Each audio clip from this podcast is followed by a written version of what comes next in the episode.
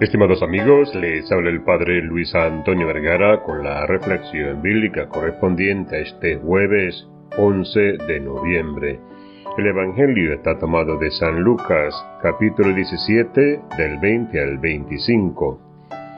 En el día de hoy la iglesia celebra a San Martín de Tours.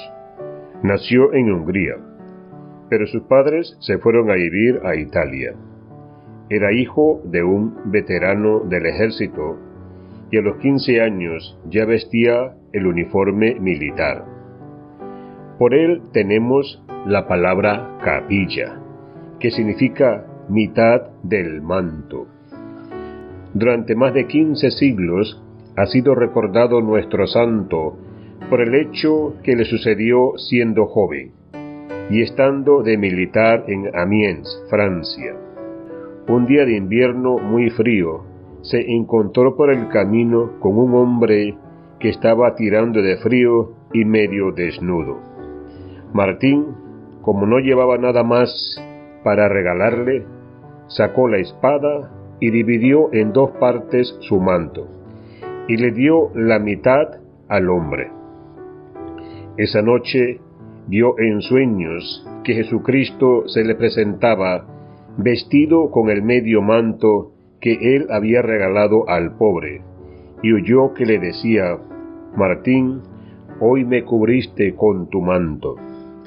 Después de esta visión, Martín se hizo bautizar. Luego se presentó a su general, que estaba repartiendo regalos a los militares, y le dijo, Hasta ahora te he servido como soldado Déjame de ahora en adelante servir a Jesucristo propagando su santa religión. El general quiso darle varios premios, pero él le dijo, estos regalos repárteselos entre los que van a seguir luchando en tu ejército. Yo me voy a luchar en el ejército de Jesucristo, y mis premios serán espirituales. Enseguida se fue al obispo, el gran sabio San Hilario, el cual lo recibió como discípulo y se encargó de instruirlo.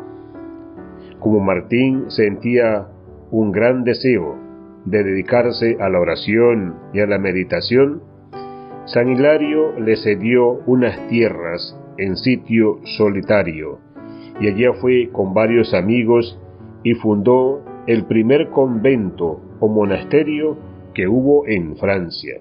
En esa soledad estuvo diez años dedicado a la oración, a hacer sacrificios y a estudiar las sagradas escrituras. Un día, en el año 371, fue invitado a Tours con el pretexto de que lo necesitaba un enfermo grave pero era que el pueblo quería elegirlo obispo. Apenas estuvo en la catedral, toda la multitud lo aclamó como obispo de Tours, y más que él se declarara indigno de recibir ese cargo, lo obligaron a aceptar. La gente se admiraba al ver a Martín siempre de buen genio, alegre y amable que en su trato empleaba la más exquisita bondad con todos. En los 27 años que fue obispo, se ganó el cariño de todo su pueblo, y su caridad era inagotable con los necesitados. Los únicos que no lo querían eran ciertas personas que querían vivir en paz con sus vicios, pero el santo no los dejaba. De uno de ellos que intentaba toda clase de cuentos contra San Martín, porque éste le criticaba sus malas costumbres, dijo el santo, dijo el santo cuando le aconsejaron que le debía hacer castigar, si Cristo se portó a Judas, ¿por qué no he de soportar yo a este que me traiciona? El medio manto de San Martín, el que cortó con la espada para dar al pobre, fue guardado en una urna y se le construyó un pequeño santuario para guardar esa reliquia. Como en latín, para decir medio manto, se dice capilla, la gente decía vamos a orar a donde está la capilla. Y de ahí viene el nombre de capilla, que se da a los pequeños salones que hoy día conocemos muy bien, donde gran cantidad de personas se reúnen a diario para orar. Que Dios les bendiga a todos.